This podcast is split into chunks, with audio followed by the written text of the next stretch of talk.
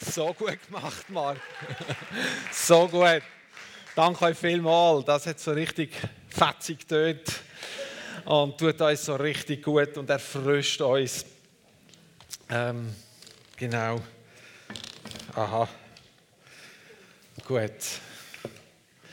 Ja, ich freue mich mit euch heute Morgen dürfen einfach einmal mehr Gott anzubeten, einmal mehr ihn zu erleben, einmal mehr ähm, mit euch zusammen vor dem Vater zu sein. Und es ist so schön, einfach da mal nicht nur leere Stühle anzuschauen, mit einzelnen Leuchttürmen drauf, sondern da kommt mir ein Feuer entgegen, ein Licht entgegen. So schön sind wir alle da miteinander heute Morgen. Ich freue mich mega, dass wir dürfen einfach wieder 100 Leute sind. Mir fehlt das so, dass so die ganze Gemeinde zu sehen und mit der ganzen Gemeinde Gott anzubeten und dass wir uns miteinander ausrichten auf ihn.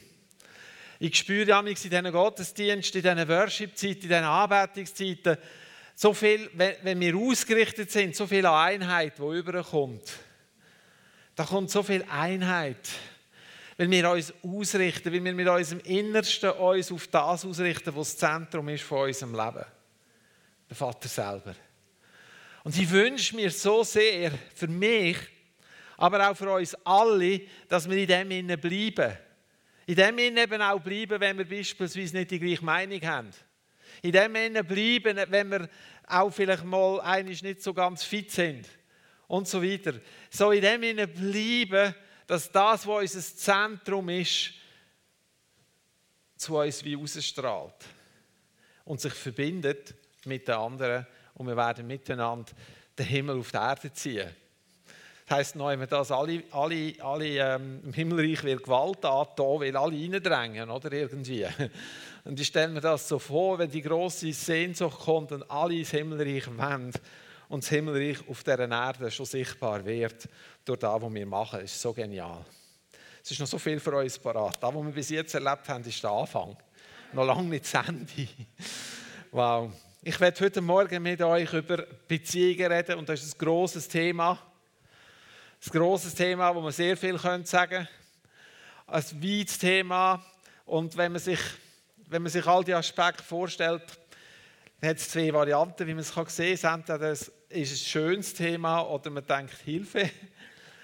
Es ist ein schönes Thema, weil ich, weil ich glaube, dass in der Vielfalt der Beziehungen eben auch etwas von dem sichtbar wird, wie der Himmel funktioniert. Etwas von dem sichtbar wird, wie Gott ist. Und darum werde ich mit euch über Beziehungen reden im Rahmen von dieser Predigtserie. Und was sie auch gerade machen ist, ich werde über Beziehungen reden und Grenzen setzen. Reden. Über Einheit reden und Grenzen setzen. Einheit und Grenzen, wie passt das zusammen? ähm, ich glaube, wir sind uns, also was eine gesunde Beziehung ist, ich glaube, da gibt es viele Aspekte, die wir jetzt aufzählen können. Ich werde gesunde Beziehung für heute so definieren, es sind zwei Partner, die selbstständig stehen, die Verantwortung für ihr Leben haben. Es ist zum anderen dann eine Einheit, die in einer, in einer Beziehung ist. Und ich rede jetzt nicht unbedingt nur einfach von Liebesbeziehungen, sondern ich meine eigentlich jede Form von Beziehung. Ähm, eine Einheit. Und was ich festgestellt habe, Einheit geht es nicht ohne Intimität. Sobald wir neu eins sind, ist ein Maß an Intimität da.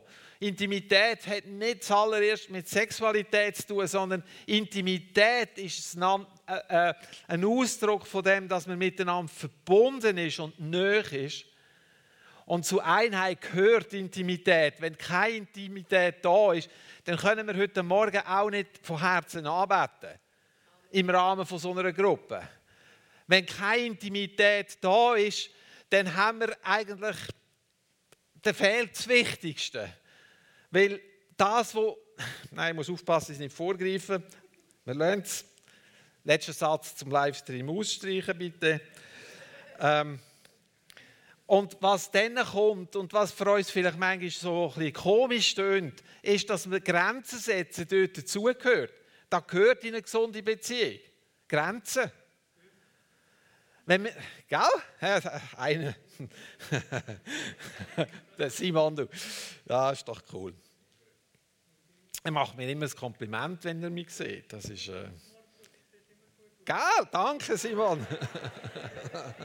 das wollte ich hören.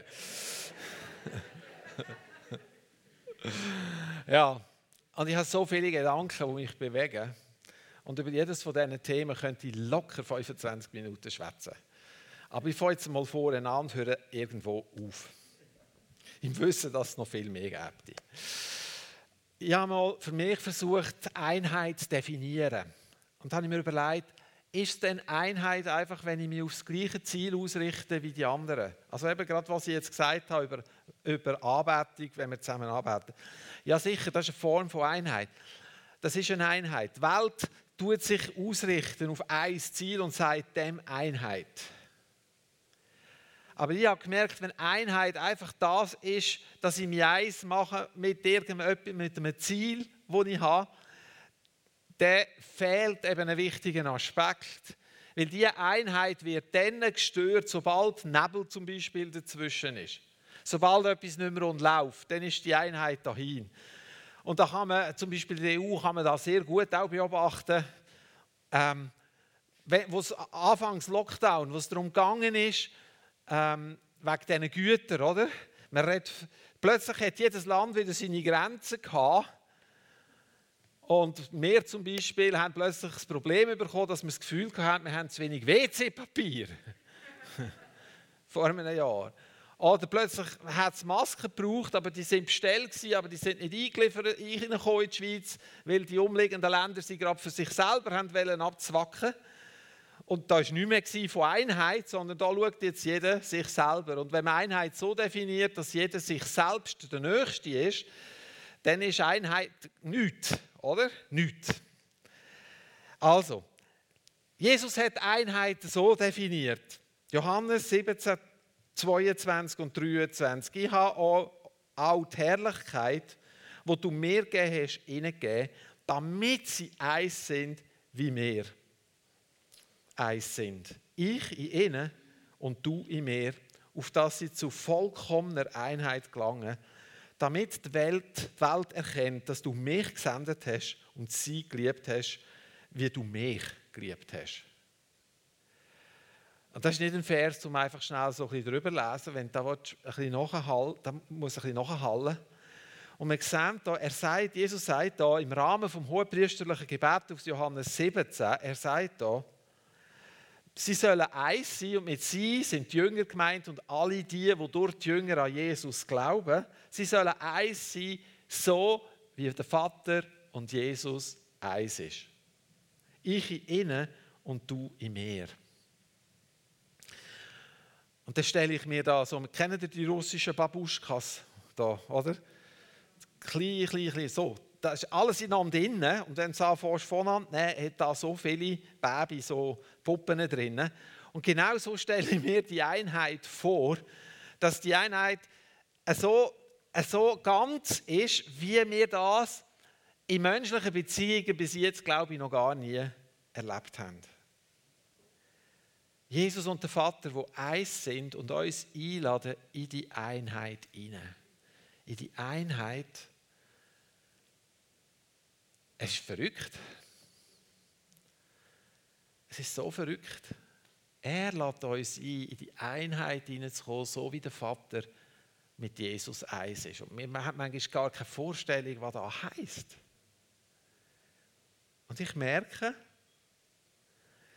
die vollkommene Einheit, genau, wo Vater und Sohn haben,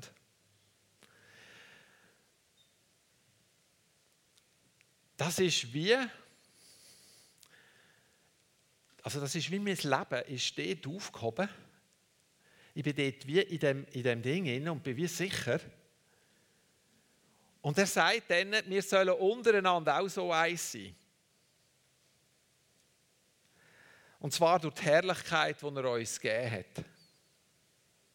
Damit die Welt erkennt, wer Jesus ist. Da sind alle Aspekte drin. Da geht es um Gott, da geht es um dich, da geht es um die Welt. Da sind alle Aspekte drin. Und jetzt können wir das anstreben. Und jetzt kommt die Intimität ins Spiel. Die Intimität. Und ich habe mir dann überlegt, was ist denn Intimität?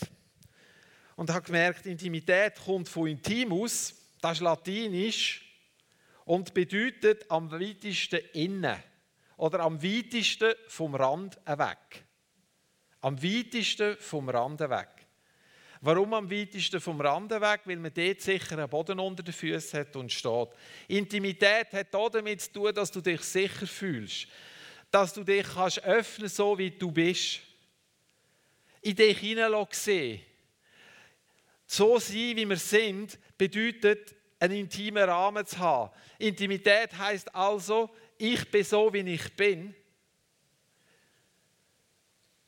Und dann schaffe ich einen intimen Rahmen. Dann schaffe ich, dann fließt etwas aus mir raus, wo andere einlädt. Und wir können eine Atmosphäre kreieren, die von Einheit prägt ist.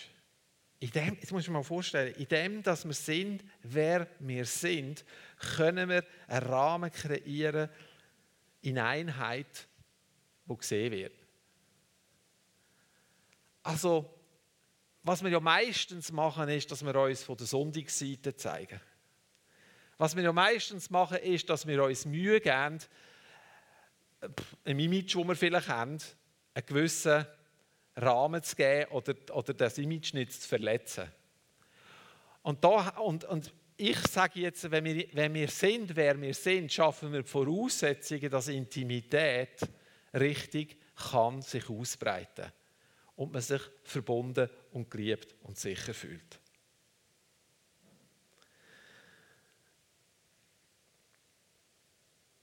Ich will gar nicht auf, ja, das sind die äh, so Punkte, von Intimität. Ich habe sie einfach aufgeschrieben, der Vollständigkeit halber, aber ich gehe jetzt gar nicht wirklich auf das Ich will einen Schritt weiter gehen. Ich habe mir dann überlegt, warum das Bedürfnis nach Einheit, wieso sieht man da in der Welt und wieso sieht man das unter auch Gläubigen in einer Gemeinde, wieso, wieso haben wir immer das Bedürfnis nach Beziehungen? Und ich habe herausgefunden, das hat damit zu tun, dass wir die Nähe voneinander suchen. Jeder von uns sucht Nähe auf seine Art zu den anderen. Jeder von uns möchte sich verbinden mit anderen. Jeder von uns braucht die Nähe. Ohne Nähe, ohne Nähe ist das Leben ganz schwierig. Ohne Nähe ist das Leben brutal. Und ich habe gesehen, zum Beispiel eben bei einem Kleinen, da braucht die Nähe von der, von der Mama, oder? Wenn es ein kleines, ein kleines Mama hat und die Nähe hat, ist schon so vieles gut. Nähe, die wichtig ist für uns Leute, für uns Menschen. Und dann habe ich noch etwas festgestellt, das hat mich ein erschreckt. Und zwar habe ich mir überlegt, wenn, das ist, wie, wie, wie fängt eine Beziehung an? Irgendeine Beziehung, also Freundschaft, Kameradschaft. Ist es nicht so, dass dann zwei, zwei Menschen sich treffen und wenn sich zwei Menschen treffen, die so gleiche Werte haben oder ein gleiches Ziel haben oder gleiche Ansichten haben oder das gleiche wollen, dann finden die doch da cool, oder nicht? Also wenn ich irgendwo angehe und ich treffe jemanden und an reden und merke, wow, da haben wir so viele Gemeinsamkeiten, da löst bei mir schon mal ein positives Gefühl aus. Und so fangen alle Beziehungen mit einem positiven Gefühl an. Wenn ich das mal vorstellen, mit einem positiven Gefühl. Und ich habe ich habe schon mir dann überlegt, ja, da, wenn wir positive Gefühle haben, dann tun wir es ja auch als etwas Gutes bewerten. Einverstanden?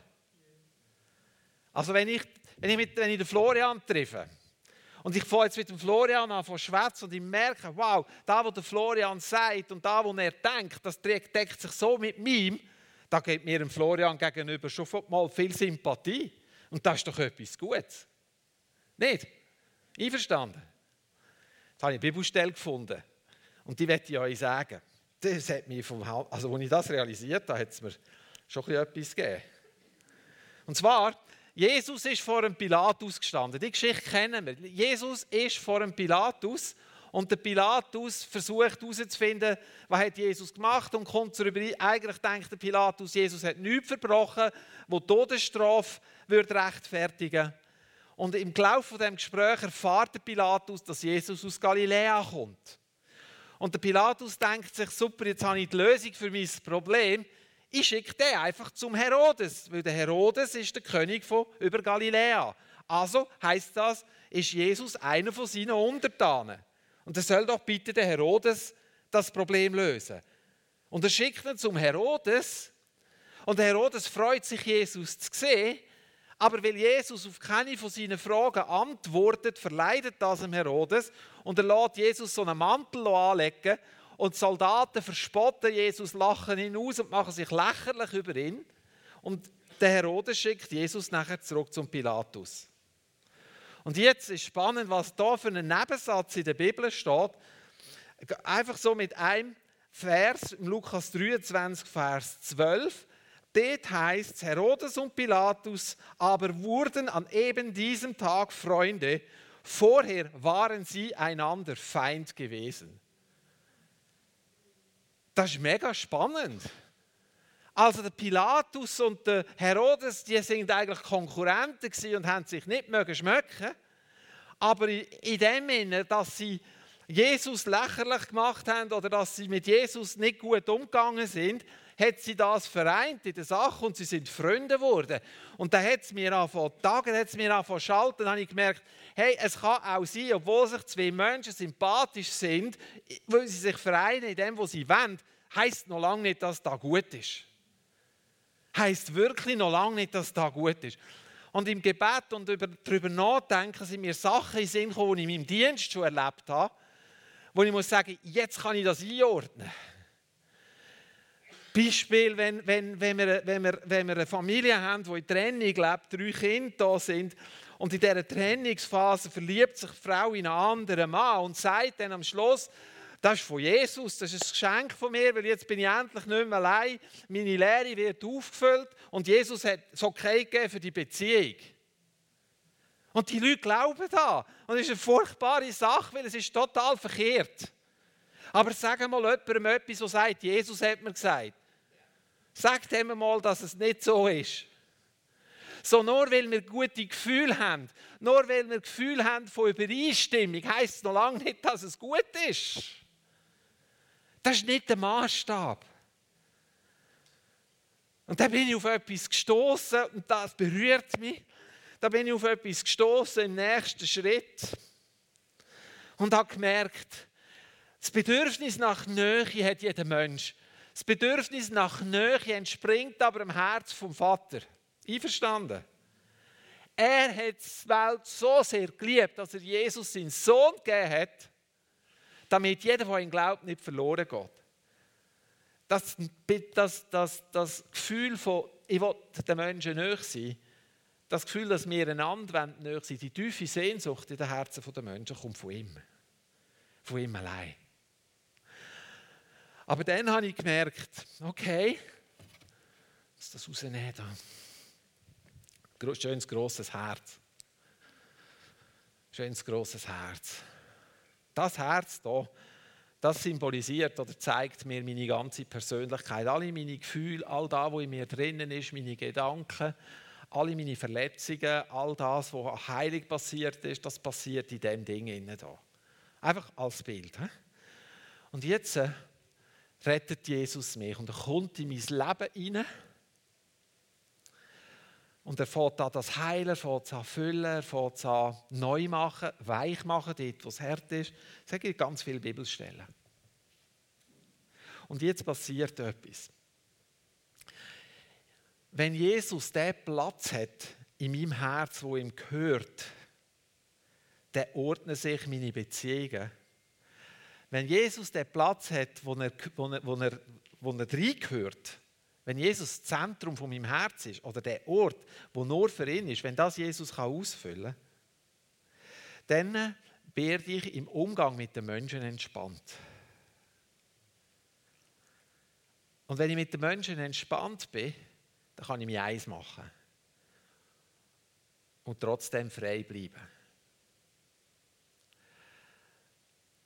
Der Vater im Himmel möchte in unserem Herz, früher haben wir gesagt, also in der Kinderstunde habe ich noch gelernt, er möchte auf deinem Thron sitzen. Kennen ihr das?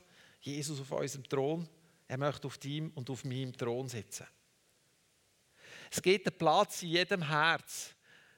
Und dort soll Gott sein, niemand anders. Und wir Menschen, wir haben manchmal anderes Zeugs dort.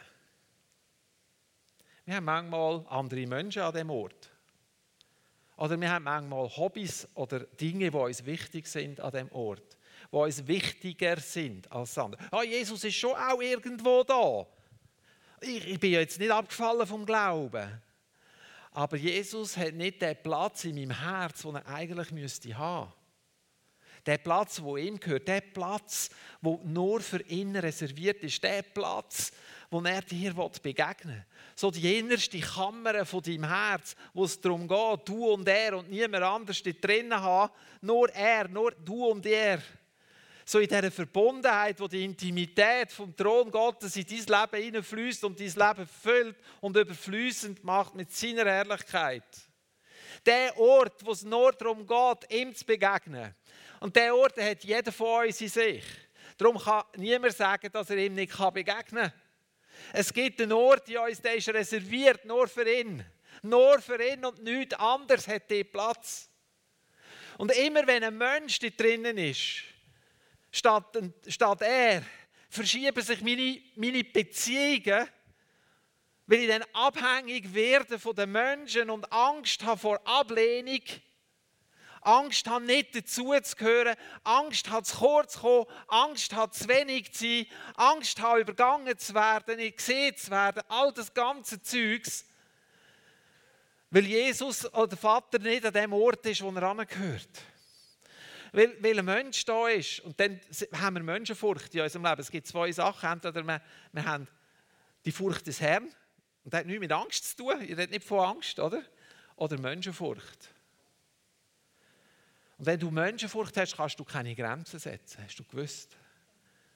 Weil du musst Menschen bedienen. Und Grenzen setzen liegt nicht drin. Warum? Weil wenn du Grenzen würdest setzen, müsstest du riskieren, dass dich jemand nicht mehr so gern hat. Und plötzlich habe ich verstanden, um was das geht bei Einheit. Einheit, ja, das ist ein gutes Bild das Zentrum. Das ist zwar eine Zielscheibe, aber ähm, ist schon gleich. Ähm, Einheit, wenn ich nur außen mich mit dem Ziel eins mache und das da nicht ist, kann ich mich eigentlich gar nicht eins machen. Ich kann zwar so tun, als ob. Das geht so lange gut, wie alles super gut läuft. Aber wenn es nicht mehr gut läuft, kann ich mich, dann bin ich schnell weg. Dann kann ich mich nicht mehr eins machen. Dann verstehe ich die Leute nicht. Und wenn ich die Leute nicht verstehe, habe ich ein Problem. Und dann bin ich nicht mehr so geliebt oder dann machen es die falsch oder was auch immer. Ich bin nicht mehr eins mit ihnen, weil ich etwas anderes sehe. Aber wenn der das Zentrum ist, wenn er das Zentrum ist, kann ich eins mich machen und eins sein und eins bleiben. Und meine Beziehungen ordnen sich, weil er mich dann lehrt. Weißt du, es verdient keiner andere verdient unsere Anbetung so wie er. Keiner liebt dich so sehr wie er. Keiner ist so sehr für dich wie er.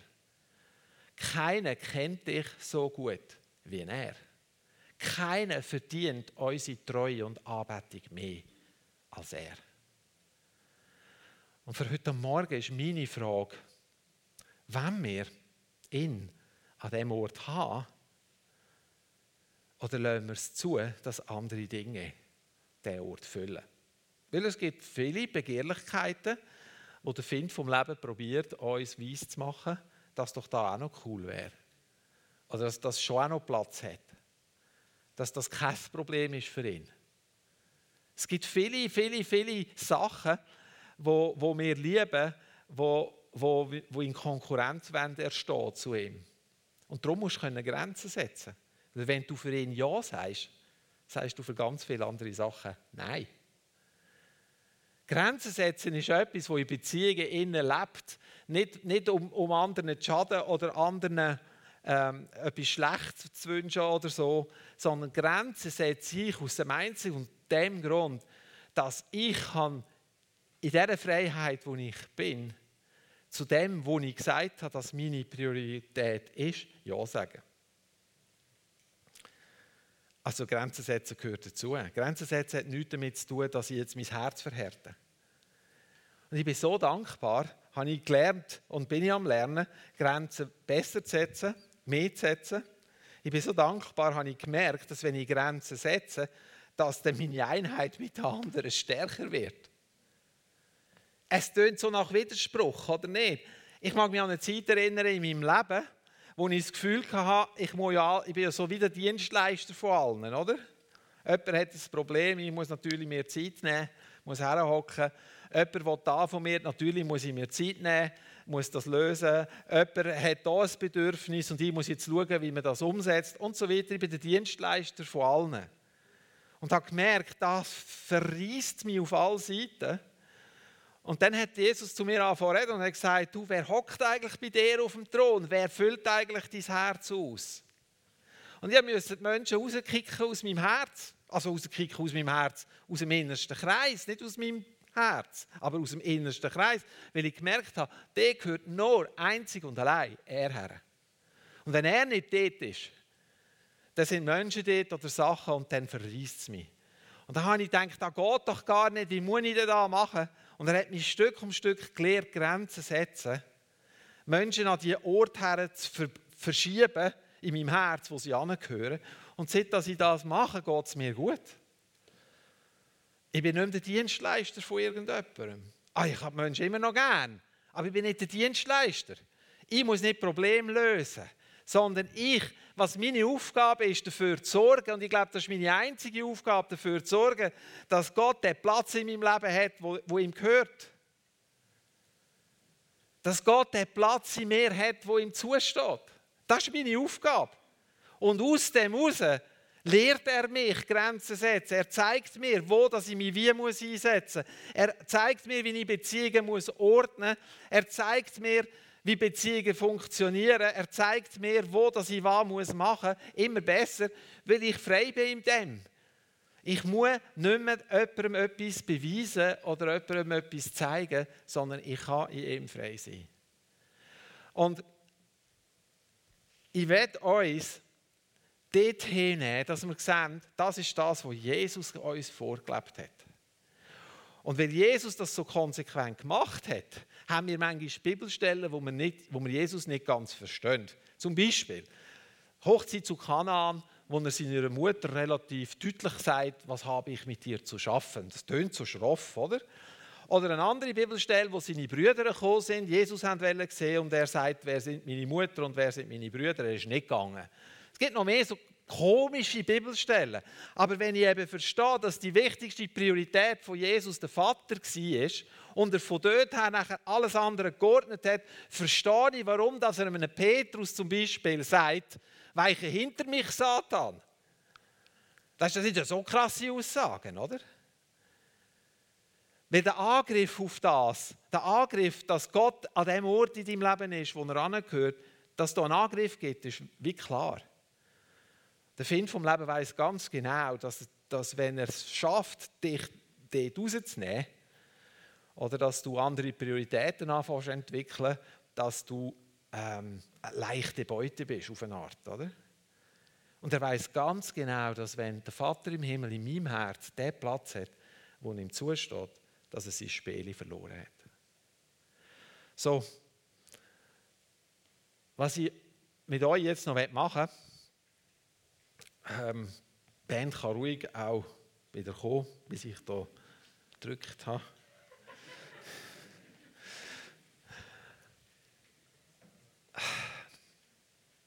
Die Herausforderung heute Morgen, die ich spüre, ist, ist Gott in deinem Herz an diesem Ort? Und es geht nicht wieder darum, etwas zu leisten, jetzt, oh, jetzt muss ich wieder etwas machen. Nein, es geht darum, Vater im Himmel, zeig mir, bist du in dem Zentrum von meinem Herz? Bist du dort? Oder habe ich allenfalls irgendetwas an dem Zent in meinem Zentrum, wo gar nicht du bist?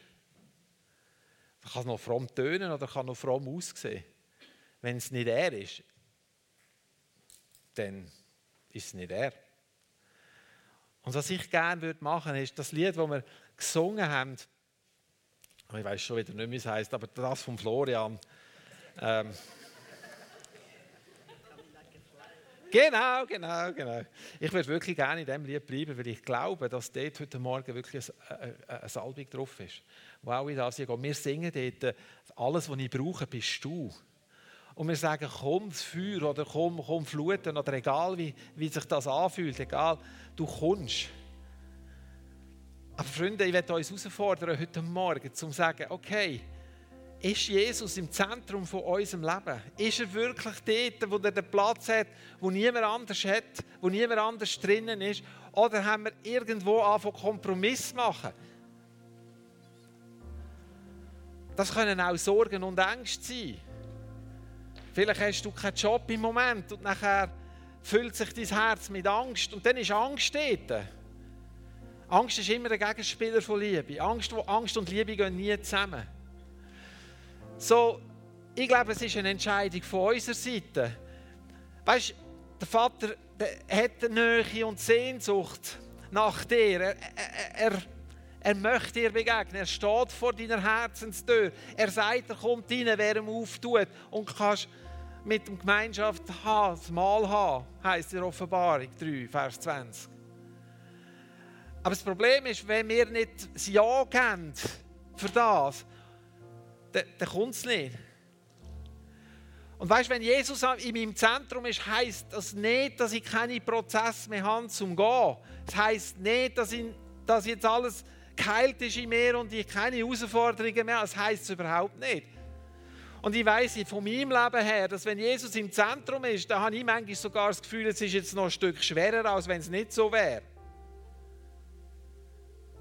Es ist eine Herausforderung zu sagen, Jesus, du bist das Zentrum von meinem Herz und du bleibst das Zentrum von meinem Herz. Und ich gehe den Weg in der Heilung und in der Herstellung. Weil wenn er im Zentrum ist, dann merkst du plötzlich, dass all die Sachen, die du über dich glaubst, irgendwie mit denen kommst du nicht mehr Schlag. Also die Sachen, die im Negativen sind, meine ich. Also wenn du glaubst, du bist zu wenig, zu alt oder zu dumm oder zu jung oder weiß doch nicht, zu viel Haar, zu wenig Haar, wenn all die Sachen, wenn all die Lügen glaubst und er ist das Zentrum von deinem Herz, dann wird er mit dir einen Weg von der Heilung und Wiederherstellung gehen. Und das tut manchmal weh, weil wir diesen Sachen ins, Auge, ins Gesicht schauen und weil wir bewusst Schritte machen zur Veränderung, müssen auch lernen, neu denken. Aber weißt du, das lohnt sich so. Weil gleichzeitig kommt so viel Liebe und Frieden und Entspannung in dein Leben hinein dass du de, mit deinen Geschwistern, mit deinen Leuten entspannt kannst leben und Grenzen kannst setzen in einer Entspannung und die anderen fühlen sich gleich noch geliebt, obwohl du Grenzen gesetzt hast. Du wehrst dich nicht gegen etwas, sondern du schützt etwas. Nämlich das, Jesus, das Zentrum von deinem Herz bleibt. Und Heiliger Geist, ich danke dir jetzt, dass wenn wir das Lied singen, dass du uns offenbarst, dass du uns zeigst, wie das in unserem Herzen aussieht. Danke, Heiliger Geist, dass du es nicht mit dem Finger wirst machen und nicht mit Vorwurf, sondern du wirst uns dorthin führen, dass wir Offenbarung haben und dass wir mit zurückkommen zu dir und du das Zentrum von unserem Herz bist. Füll du unser Herz, füll du uns, gib uns Offenbarung, wie sehr du uns liebst, dass wir ausgerichtet sind auf dich dass wir ausgerichtet bleiben. Dass unsere Herzen bewahrt bleiben, wie es in Sprüche 4,23 heißt. Mehr als alles bewahre dein Herz, weil in ihm entspringt Quelle vom Leben. Jesus, wir brauchen dich. Wir brauchen dich so. Es geht nicht um deine Sättigen zuerst, es geht um dich als Person. Und wir wollen dir den Platz in unserem Leben geben, der dir gehört.